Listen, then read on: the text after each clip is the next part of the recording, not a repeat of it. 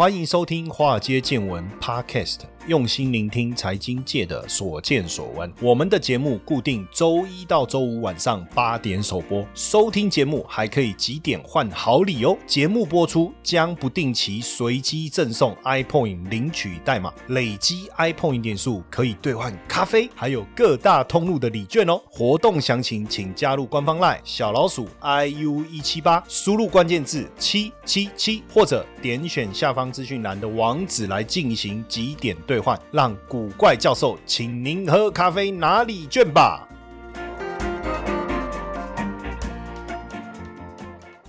好，大家晚安，花的 Good night 哦，Good Friday night，花的 Good Friday night，因为礼拜五晚上总是让我们心情特别的好。为什么？因为不用再看到讨厌的老板、讨厌的同事，而且接下来要放假了。前几天的天气不错，那周末天气不知道怎么样哈。那如果天气好，真的我们就出去走一走，好不好？那当然，我们这个礼拜六、礼拜天，如果大家有空，礼拜六我们在高雄下午两点到五点哦，在我们四维三路的办公室。然后礼拜天呢，我们在台中，如果大家有空，也到我们台中的活动现场来哦。下午两点到五点哦，我们第一段会跟大家分享一下 ETF 的投资策略，第二段会谈一谈统计套利。那如果要了解，活动的这个详情，到我们的官方 line 啊，小老鼠 iu 一七八加入以后，就可以看到我们活动的一个讯息，然后或者是直接到我们华尔街见闻脸书的粉丝页活动专区，可以看到活动的这个时间的场次，你可以直接上网连接报名。那我不知道大家有没有追剧的习惯，到了周末，当然如果没有出去宅在家里，其实也是蛮幸福的一件事。天气冷，然后就直接躲在被窝里，哇，那更爽，对不对？那以前手机不发达的。年代躲在被窝，那就是要躲在沙发上哈，把大棉被拿到沙发上，然后看电视。但现在跟以前不一样，因为现在可以追剧哇，那追剧就不得了了。追剧之前要先请大家准备好一些东西哦，卫生纸啊，不要想歪了，因为是怕你看这个剧情太感动流眼泪了哈。哎，那这时候连吃东西都不用烦恼，因为有乌波义对不对？有乌波义直接外送哈。那准备一些饮料对不对？哈，然后零嘴好不好？就可以好好享受一天。但是现在追剧。大部分大家都用手机追剧了哈，这个也要注意一下，因为太久了。曾经也有这样子的案例，就是眼睛整个就失明的状况哈。那基本上我以前是不追剧的，因为我觉得那个是脑残的人的行为啊，有正事不干，对不对？跑去追剧，有这么好看吗？那没想到现在我也常常在追剧哈，因为很多真的很好看。但是我很怕追剧，尤其是有人跟我介绍说某一部很好看，我都不敢点进去看。为什么不敢点进去看？因为就怕看了以后就屌了呀。因为看了第一集就想看第二集，看了第二集就想看第三集，看了第三集就欲罢不能，对不对？而且更讨人厌的是，它每一集就是四十分钟，就算的这么刚好，就你看了你忍不住想要再看第二集好了，这样哈。那因为我最近追了蛮多剧的，其中有追了一个剧哈，剧名要讲吗？讲了大家会不会忍不住去追？就 是说老师都是你，我本来不想追剧，都是你。好了，我还是不要把这部剧叫《善良医生》告诉你了哈，就是他是，他就是善良的医生，因为里面就在讲说那个男主角就是有小时候有自闭症，长大了以后就成为医生的这个故事哈，他在医院的故事。那为什么我会去看这部剧哈？实际上是因为他的第一集一开始就是他在路边看到一个小孩子因为意外就是受伤了，他上去帮他急救。那我觉得这个很有梗，我觉得很好看。所以第一集很重要啊！如果第一集没有一个耸动的开始，要追第二集的可能性就不高。然后第一集就因为这样，然后然后我们就很好奇，就觉得这个人很厉害，对不对？结果他去面试的时候，就变成他要去面试，去医院面试，然后又迟到，然后人家又讨论说这个人有问题，他是自闭症啊，怎样怎样？哎，这个是不是又引起我们的好奇，就想要继续看下去？这样哦，就一口气追了二十集哦，一直追哈。那为什么我要讲这个呢？韩剧哦，其实现在几乎是我们追剧的重心。我小时时候我是追日剧，小时候家里买的第一台的这个录影机啊，就是那个贝塔 H 呃 HiFi 有没有那种？袋子就是从小的袋子到大的袋子，那时候我们也不是看什么什么那个 DVD 哦，最早还有那个镭射光碟，然后最早那种很大的那种光碟，然后后来才换这种呃什么 CD，然后 DVD 对不对？蓝光光碟。那我我我小时候家里买的第一台录影机是那种看录影带的，然后我们跑去录影带店，那时候到处都有录影带店啊，我就储值嘛，然后你就可以看五十部、一百部，我就一直借、一直借、一直看。然后那时候最风行的是日本的日。日剧啊。日本的这种单元剧也好，或者是这种电影也好，所以那时候我看最多的。那现在最多就韩剧。现在最多反而是韩剧，那有有法律的啦，有什么医院的？我刚才讲这个善良的医生，我觉得很好看。那重点是什么呢？就等于就是说，我们就在里面发生。当然，第一个我是觉得，哇，这个看完以后，还是觉得医生这个职业真的是很值得人家尊重跟尊敬，对不对？因为他每天付出他的时间跟心力，就是在照顾这个病患。然后第二个就是剧中都会有些字录嘛，哈，比如说有 Subway，他们中间休息，医生都在吃 Subway，害我最近都在吃 Subway，哦，就莫名。奇妙，你知道吗？就想要去吃 Subway，这样我就跑去买 Subway。哦，所以会不会今天听完这一集，明天那个 Subway 的生意又变好了？然后我去的时候，我还跟那个店员说：“哎，你知道那个有一部剧啊，在里面啊就有自录你们品牌。”然后对啊，对啊，很多客人来也有讲这样，所以真的哦，这个有影响力，对不对？然后还有另外一个就是他们在里面吃那个韩国烤肉哦，那个肥肥的五花肉有没有？在卷那个生菜。然后再加一点那个他们那个辣辣酱，然后泡菜，然后配那个白饭，哦，看完又受不了，我就直接想去吃那个韩国烤肉。就这突然之间，但在这里面呢，我在看韩剧的时候，我就发现他们那个讲话就不是不是不是就是就是那个那个前辈啊，或者是长辈啊。对后面的那些年轻人或晚辈啊，讲话都是这种态度，哎，就很奇怪，就是好像都要用吼的，然后好像都要都在骂人的那种感觉，然后晚辈也也不会觉得怎么样，也是这样毕恭毕敬的。这个在台湾哪有可能？对不对？你敢跟员工大声一点试试看？你敢跟你的这个这个学弟大声一点试试看？他妈被打到那个趴在地上，我看都站不起来，对不对？但是在韩国确实是这样哈，所以我们就也来帮助大家了解一下韩国的文化，对不对？有什么不同？当然有一些有趣啊，有一些就是可能在台湾比较不常发生，比如说他们的这个厕所会共用。就是使用者付费，比如说你你到韩国去，然后你就说，哎，像我们在台湾是餐厅就有厕所，对不对？甚至你很容易就可以借到厕所，但是在在韩国就是厕所是共用的，也就是说你要上厕所，那你问店员，他说，哦，那边有厕所在哪里？给你一个钥匙，或者是要输入密码，或者是给你一个感应卡，这样。那像麦当劳，如果你去韩国麦当劳要上厕所，那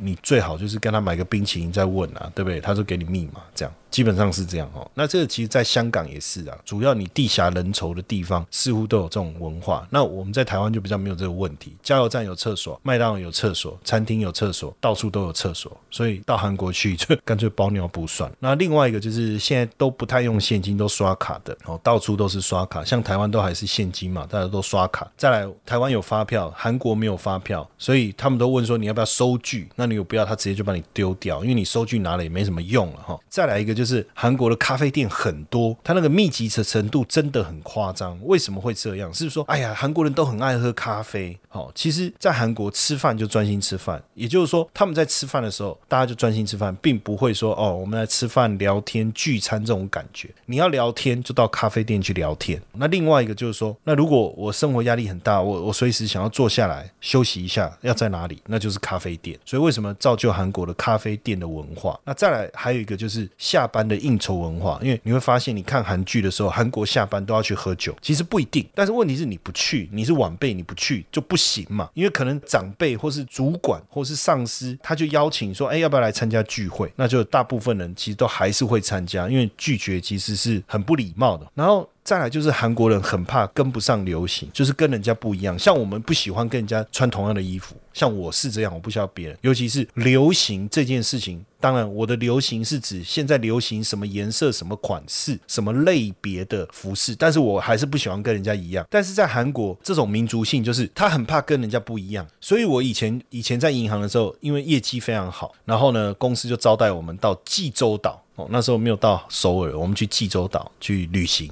然后到那边，我就已觉得很奇怪，为什么所有的车子款式都一样，颜色都一样？这样才知道说，原来他们有这种文化，就是大家会一窝蜂。比如说现在流行长版羽绒外套，或是现在流行驼色大衣。你就会发现，整条街走出去，大家都是穿一样颜色的大衣，而且很怕跟人家不一样。哦，然后再来，韩国人的民族性很强，所以对外国人并不是非常友善，排外。坦白讲，这个也是很正常的事情。那过去这个韩国人在节目上也有分享，在台湾的节目也有分享。他说，假设你你去韩国旅行，你要去呃买东西啊干嘛的，最好有韩国朋友同行哦，会比较理想哦，会比较理想。那韩国的饮食其实确实跟我们不太一样啊，包括生活上，比如说便利商店都是一些小型的这个干妈店，对不对？也没有提供什么影印啊，什么什么缴费啊，这个所以台湾的便利商店真的是很方便的哈。那再来就是饮食文化，你其实我一直用不习惯。我那时候去韩国，我去过韩国一次，就是去济州岛，其实差异也不会很大啊。那我觉得就是跟首尔本土可能差异，你还是可以感受到韩国的饮食文化习惯。然后就是他们不管你吃什么，就提供就是那种扁扁的筷子，有没有？很像铁做的，然后扁扁的筷子这种。那很多就奇怪，为什么他们都要像台湾就是木头的啦，或者是这个塑胶的材质都有了，但是我们是圆的，对不对？那你就发现很好拿，要夹什么都很方便。那韩国的筷子就是扁的，我是觉得很难用啊，要怎么夹东西呢？当然有人说，哎，扁的筷子的设计可以让你吃东西慢一点，比较优雅。好，还有一个主要还是说韩国讲究吃饭的礼仪，对不对？那因为东西做好以后，他还要把这个饭菜端到饭厅或是长辈的房间。那为了怕餐具这样滚来滚去滑落，所以就把汤匙的手柄也好，筷子也好，都做的扁扁的，就不会滚来滚去。当然这个是有道理，可是问题是你怕它滚来滚去，你可以放在一个架子，比如说像我们不是有筷子的那种架子，放上去就不会滚来滚去了嘛，反而很难使用啊。然后还有就是在韩国，就是饮料基本上都冰的，很奇怪，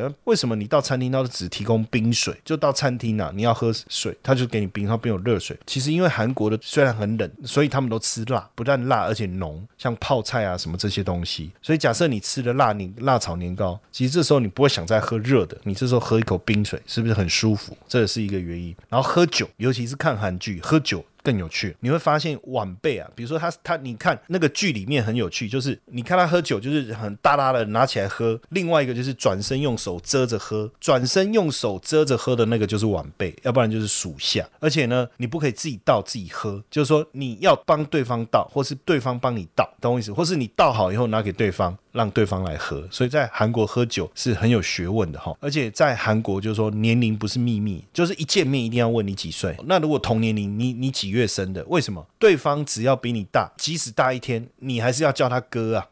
那像我们在台湾是，就是说，比如说在这个领域，不论他的年纪比我们小还是比我们大，只要他是比我们资深，当然我们尊称他一个哥啊，陈彦哥啊。像我去录录影的时候，大家都会看到我制作人呐、工作人员呐，大家都叫陈彦哥。陈彦哥，但是我不见得比他们年纪大。刚开始的时候是不习惯，现在没办法，年纪真的都比他们大了 哈，所以他们叫我哥也只能这样。但是在韩国叫哥的前提是对方的年纪真的比你大，或是在同一个公司，他的辈分啊就是比你高，所以年龄在韩国就是非常重要的。因为如果辈分比你高的，就是要用敬语，尊敬的敬；那辈分一样的。才能用平语，就朋友之间才用平语，而且包括有有几个点，我不见得搞得懂啊。比如说他年纪比我小，但是他比我早进公司，那他到底我跟他之间关系是他是前辈，但他年纪比我小，那怎么办？或者他是主管，他年纪比我小呢？或者他他以前在念书的时候是我的学弟，可是现在是主管了。所以你知道，在韩国哦，他们不太换公司的，也就是说，大部分毕业进去这个公司工作就一路做做做。为什么？因为你一换公司，你就有可能换到新的公司，你的主管是你的学弟，那这时候很尴尬。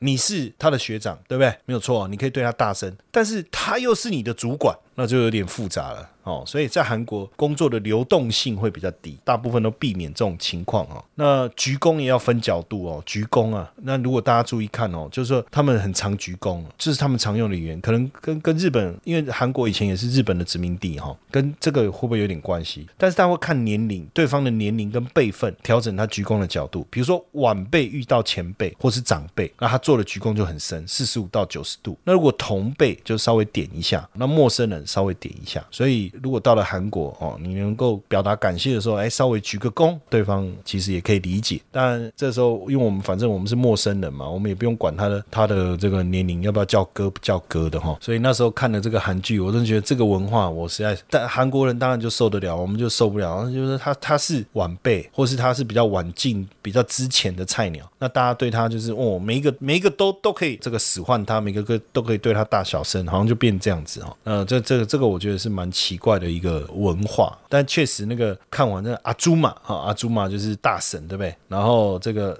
欧巴突然看到他们在吃那个烤肉，韩国烤肉，就好想吃，就是那个一大片的啊，然后烤完，然后那个五花肉，然后剪一剪，然后再用空心菜不是空心菜，那个什么生菜包起来，哇，然后搭配那个泡菜，好赞，然后配个饭，哇，突然都录一录，肚子都饿了，好想去吃，对不对？哦。怎么样可以让你的资产配置安心、安全又稳定呢？谢承彦古怪教授联名金周刊举办 ETF 策略分享会，搭配统计套利工作坊，透过八成投资、两成投机，教你轻松简单又有安全感的投资方式。讲座详情加入赖好友小老鼠 iu 一七八，输入关键字 W，或是到我们华尔街见闻脸书粉砖的活动专区，选择您要参加的场次哦。那韩国为什么以前都被欺负，突然之间好像变很强？你看南韩跟台湾被并称为这个亚洲四小龙嘛，经济快速发展。但是五零年代的时候，不是也爆发韩战吗？怎么突然这几十年下来，韩国的产业经济实力突然都名列前茅？我都还记得以前呢，我们喜欢买日本制的东西，就是如果亲朋好友出国玩，都拜托他能不能带日本的电锅，我这个我印象最深刻。然后热水瓶。对不对？象印就有一个大象的那个 logo 的那个热水瓶，它的家电，哦都都觉得哇，这个很棒。那现在当然我们对日本制的东西还是有一定程度的好感，包括买车也是一样，对不对？但是以前我听到韩国车，我大概就没有什么兴趣。可是现在你看韩国车也是满街跑，现代啊，对不对？双龙啊这些，然后呢，你看连苹果的 Apple Car 都要找现代车厂合作，可见韩国汽车的水准现在已经很好。然后呢，手机以前我想韩国的东西。能用吗？就我自己用的是三星手机。以前传统的时候，摩托罗拉嘛，对不对？小海豚 V 三六八八。当然人家说啊，老师你这一讲都知道你年龄。对啊，我就是怎怎样，我就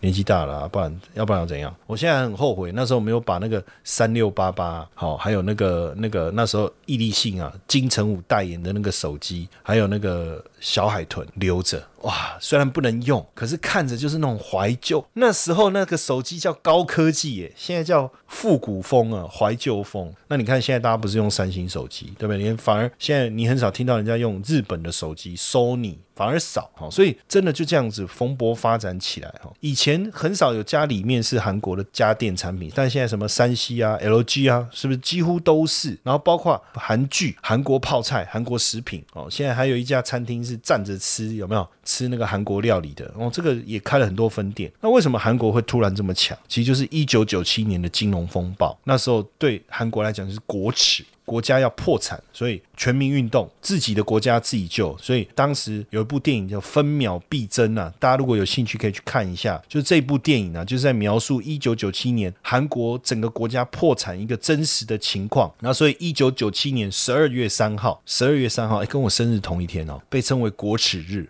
哦，所以原来我生日那一天是韩国的国耻日，那不是不能庆祝吗？如果我在韩国是十二月三号生，我就不能过生日诶，为什么？因为那天是国耻日诶，一夕之间哦跌落谷底哈，宣布破产哦，成为经济失败国，还要跟这个 IMF 哦国际货币基金啊组织啊来签署合约跟还款计划，所以那时候韩国就自发性的号召全民来加入这个现金贡献黄金，就把家里的黄金捐出来哈，那展现那。们强大的一个民族性。那当时韩国会破产的背景，也是因为财阀借贷扩张啦，就是这种借贷的效应，所以最后才会面临破产，只好向这个 IMF 来求助哈。但是虽然说亚洲金融风暴以后，韩国金蝉脱壳啊，就是好像蜕变的一个过程，但是一九九七年因为泰国经济泡沫化之后所产生的金融风暴，当然就影响到这个席卷到这个韩国哈。那那时候短期外债高达。六百亿美金哦，但是外汇准备额只有三百亿美金，所以。金融机构把他们的整个性平调降以后，韩元大幅度的贬值，所以外汇就没有办法无力决算了哈，结算了，就陷入了这个金融危机哦。那当时金永山政府就紧急向国际货币基金会 IMF 哦融资了五百七十亿美金哦，同时呢，呃，也紧缩财政跟金融政策哈，然后整个金融结构也重建，也改善企业跟金融机构依赖短期资金这样的一个结构，同时呢，也跟这些大企也宣布改革，说你们要去改善你的财务结构，企业经营要透明，还有取消相互债务保证，要强化企业的治理，还要设定你的核心事业，同时呢，也阻断这种呃循环出资啊不公平的交易，还有异常的继承，然后产业跟金融资本要分离，哦。那也因为这样呢，整个产业也开始进行了这个前仆后继的改革哈，前仆后继的改革。所以在一九九七到一九九九经济危机当时的这个是经济状况是很很惨，但是后来就开始呈现这个 V 型的一个反转，那可见改革的奏效哈。所以二零零八年这个雷曼风暴的时候，韩国没有受到什么样太大的一个。影响哦，那你就会发现，就是说，台湾跟南韩的整个发展的路径啊，在亚洲金融危机以后就开始。有很明显，非常非常明显。当然前面就有些不同，但是后面的差异就更大了哈。那因为台湾跟南韩也一直常被作为对照组哈，不是实验组，而是对照组。因为因为同时又是亚洲四小龙哈，那人口数其实虽然说我们比较少，但是你是严格讲起来，不过就它的一半，不像其他大的国家，他们或是经济体，它的人口数非常的多。而且台湾的很多企业跟韩国都是竞争对手，光台积电跟三三星之间的战争。我们就可以理解，那长期以来，台湾就是以中小企业为主的产业聚落。那南韩就是把大企业在加政策的扶持之下，把中小企业并吞以后进行垂直整合。那台积电现在算是台湾市值最大的，对不对？但是它也是做垂直分工，也就是说，三星什么都做，但是你会发现台积电就是做晶圆代工，所以等于它是跟中小企业做所谓的紧密的结合。接下来就是我们今天的彩蛋时间，iPhone 代码英文字母的一六七六三，活动详情呢，请到下方的说明栏观看。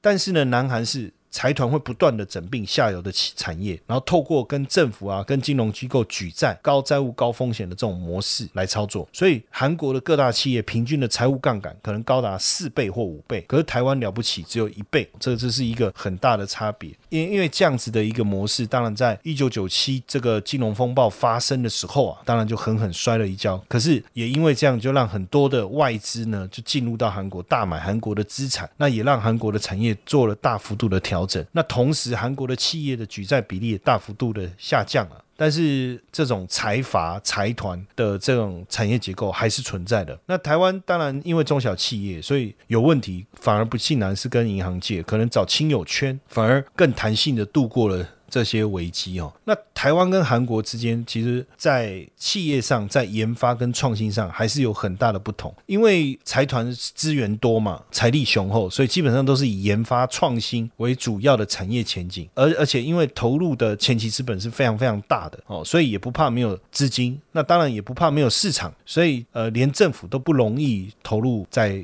研发这一块，反而企业可以做得到。在在台湾，因为是中小企业，所以研发经费跟能力相。相对有限，所以研发的责任反而落在哪里？落在比如说工研院呐、中央研究院呐，哦，这些国家级的这些研究单位身上。反而中小企业不容易，当然大企业也有这个能力，但是规模毕竟还是比不上这些跨国性的这些大企业，所以还是有一些差别性在。那当然，呃，过去韩国是财阀，哈，财团财阀，但是现在我们发现，就是说，哎，光比这个台湾跟韩国的十大富豪就有点不太一样，因为台湾是台积电的一个人的武林嘛，对不对？韩国是各产业百花齐放，也开始发现这个各个财阀的年龄开始下降。那两个国家十大富豪名单来比一比哦，台湾的顶尖企业可能目前还是缺乏新陈代谢，所以大部分都还是年纪比较大。大多超过六十五岁哈，嗯，韩国却有低于六十岁的哈，像网络啦、游戏业的创办人，甚至更年轻，还有不到五十岁的哈，游戏的一个创办人也成为富豪，所以当然也开始慢慢看到早期的财阀影响力好像有一些消退，政府也不再独后一个财阀了哈，未来看看能不能带来一些新的气象。那因为韩国指数呢，也是